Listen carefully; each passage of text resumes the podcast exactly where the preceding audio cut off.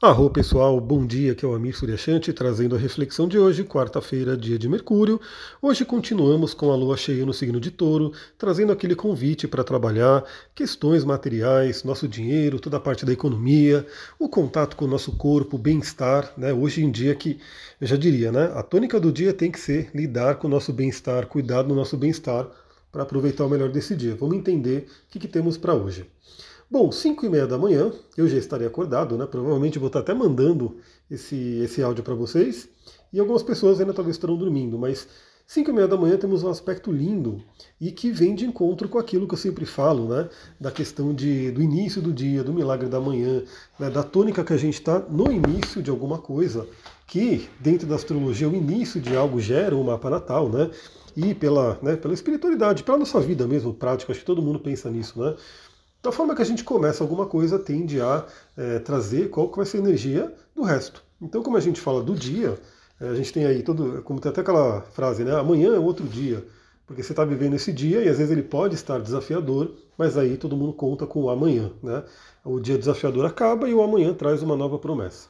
Bom, o importante é sempre a gente todo dia iniciar bem, procurar iniciar bem, né? Então, o milagre da manhã ele busca trazer justamente isso, faz com que a gente tenha práticas que comprovadamente nos fazem bem, ajudam a criar nossa realidade, nossa vida. E se a gente começar o dia assim, a gente já consegue né, manter uma boa energia para o dia. E hoje o astral nos ajuda com isso. Por quê? Porque a lua em touro faz um trígono com Vênus agora de manhã. Vênus que está no signo de Virgem. Então é muito interessante porque, bom, a lua está no signo de touro. Touro é regido por Vênus. Né? Então temos uma ótima, um ótimo contato, os dois em signos do elemento terra, é, trazem a questão do prazer, do bem-estar e também do trabalho, né? da rotina. Então vem aquela reflexão que eu sempre faço aqui também, é muito importante todo mundo lembrar disso.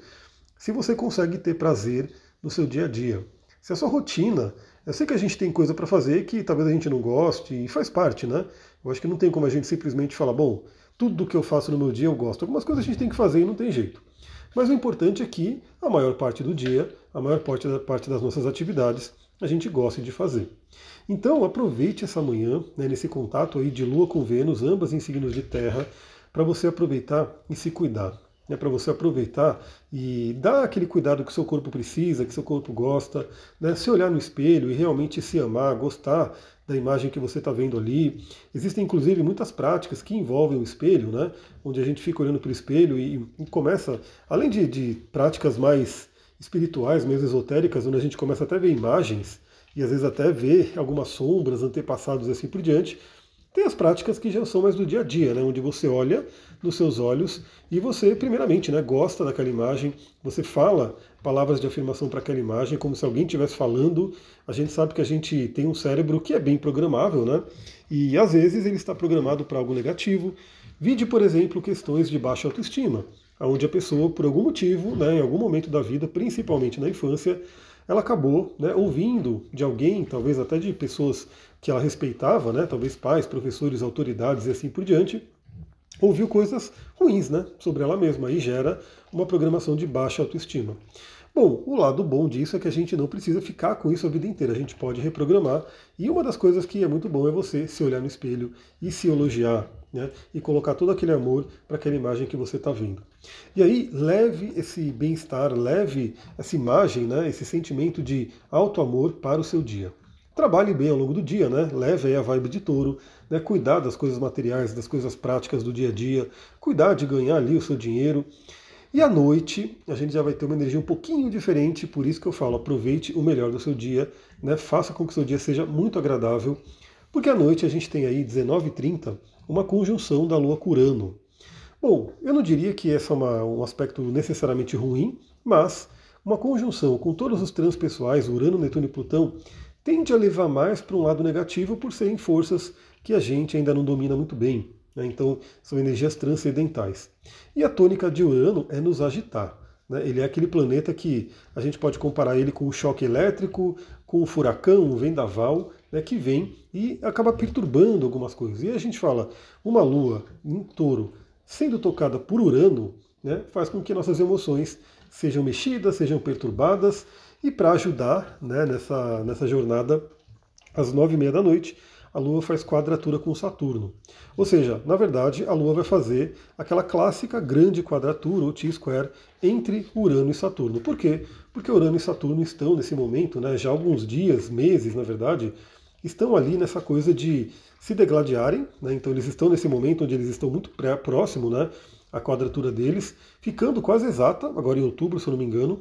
Então, cada vez que um planetinha passa ali, né, pelo touro, passa ali pelo aquário, pelo leão, pelo escorpião, ele acaba entrando né, nessa briga aí, né, nessa, nesse conflito entre os dois planetões. E no caso da lua em touro, ela não gosta muito disso, né? Uma lua que gosta de um bem-estar, de uma tranquilidade, de uma calma. Então, nessa noite, a recomendação é já faça a sua higiene do sono, né, já faz aí o seu processo de acalmar, de tranquilizar, que naturalmente já devia ser feito, né? O ser humano ele tem que né, é, nascer com o sol, dormir com, com, quando o sol vai embora, né, a lua chega. Claro que não que a gente só possa fazer isso, a gente tem opções, mas o mais natural para o ser humano é isso. Né? A luz chegou, a luz do dia, a gente está pronto para ir fazer nossas, nossas atividades. A luz foi embora, o ideal é que a gente vá se recolher. Claro que no mundo moderno, onde tem luz para todo lado, onde tem muitos estímulos, às vezes a pessoa até troca, né? Faz tudo à noite, de manhã, às vezes quer dormir, ou realmente fica até tarde e dorme menos do que devia, fica com déficit de sono. Então, para você que gosta de cuidar do seu corpo, que envolve muito sono, o sono ajuda a gente a se curar, a se preservar, né? É uma coisa muito é manter, né, a juventude, tudo isso. Se você preserva o seu sono, acha ele valoroso, já começa a cuidar né, da sua desaceleração. Lembre dos nossos amados cristais e óleos essenciais, né? Temos aí cristais que ajudam a acalmar, ajudam a aterrar. Por exemplo, você pode usar uma água marinha, um quartzo azul, né, para você poder trazer esse estado de paz e tranquilidade. E também é preciso trabalhar a confiança, trabalhar o otimismo. Por quê? Porque 9 e meia na quadratura com Saturno pode ser bem aquele momento onde a gente quer deitar para dormir e as preocupações podem vir à tona. Né? Podem vir aquelas preocupações que não foram trabalhadas ao longo do dia, né? podem vir alguns medos que estão ali presentes e assim por diante. Saturno, ele realmente é um mestre severo, né? ele, não, ele não é aquele que dá é, bonzinho com a gente, mas ele tem essa função de ajudar na nossa transcendência. No, ele imagina que ele é o último planeta visível né, aqui do, da nossa Terra sem equipamento. Então é por isso que na astrologia tradicional os antigos só consideravam até Saturno. Aí, depois de Saturno, começa a vir Quiron, Urano, né, Netuno, Plutão, que vai representar energias transcendentes. Então, Saturno é muito importante. Mas é como se ele dissesse, né? Se você não tem uma casca grossa, como é que você vai aguentar a energia de Urano, Netuno e Plutão? É muito interessante essa reflexão né, astrológica, porque às vezes a gente passa né, pela dureza de Saturno. Eu mesmo estou sofrendo com Saturno aí, porque ele está em cima do meu Sol já há um tempão. E Saturno é clássico, né? Aquela frase, se eu não me engano, é do Nietzsche, que ele diz aquilo que não te mata te deixa mais forte. Então, sob a energia de Saturno, a gente tem que aprender a ter resistência. Acho que é uma frase do Rock também, né? Do filme Rock, onde ele diz, né, que a vida vai te bater forte, você vai cair, e se você não levantar, né, você vai ter perdido. Se você cair e levantar, você continua né, na jornada e claro que mais forte.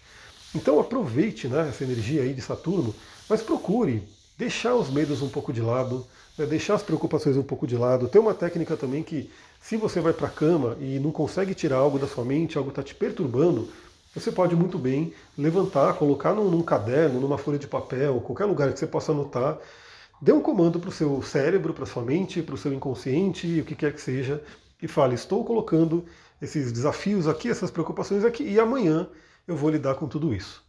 Né? E aí dê o comando aí para sua mente para você poder descansar e justamente ter essa energia renovada no outro dia para poder lidar com as questões. Porque é fato, né? não tem como a gente não pensar nas questões do dia a dia, né? nas questões materiais. A gente tem que estar né, alinhado com isso. Mas não adianta levar para a cama uma preocupação, um medo, porque né, só vai atrapalhar o sono. Então aproveitem esse tempo, pessoal, busquem aí ter uma boa noite de sono, né, que é realmente fundamental. Eu falei de cristais, né, quartzo azul, água marinha, mas temos também, temos também a lavanda, o lemongrass, temos a manjerona, temos uns blends da Dutec que são muito bons, o Adaptive, o Peace, é, o próprio Serenity, temos vários óleos essenciais que nos ajudam nesse sentido. E eles funcionam, que é uma beleza, pessoal. Eu peguei aí, né? Eu tombei, eu comentei ontem né, no, no, podcast e também comentei ali no Instagram, né, nos stories, como que essa lua cheia me derrubou. Né? E o meu tratamento foi basicamente isso, foi cristal e óleo essencial, e foi o que não deixou ficar tão morto, né? Não deixou ficar tão acabado e fez eu né, voltar de uma forma até rápida. Já, já meio que voltei, né? Mas eles ajudam muito, então eles funcionam, eles funcionam, inclusive essa parte mais mental, emocional, que é a parte sutil, né, espiritual também, acho que é a parte mais forte, né, porque os, os, a gente tem remédios, né, a gente tem um monte de coisa que a gente pode usar fisicamente, mas geralmente são né, é, questões sintéticas ali, né, propriedades sintéticas e que acabam trazendo efeito colateral. Já o óleo, se você souber utilizar, utilizar direitinho, na dose correta, ele vai ser algo realmente maravilhoso, sem riscos. Né?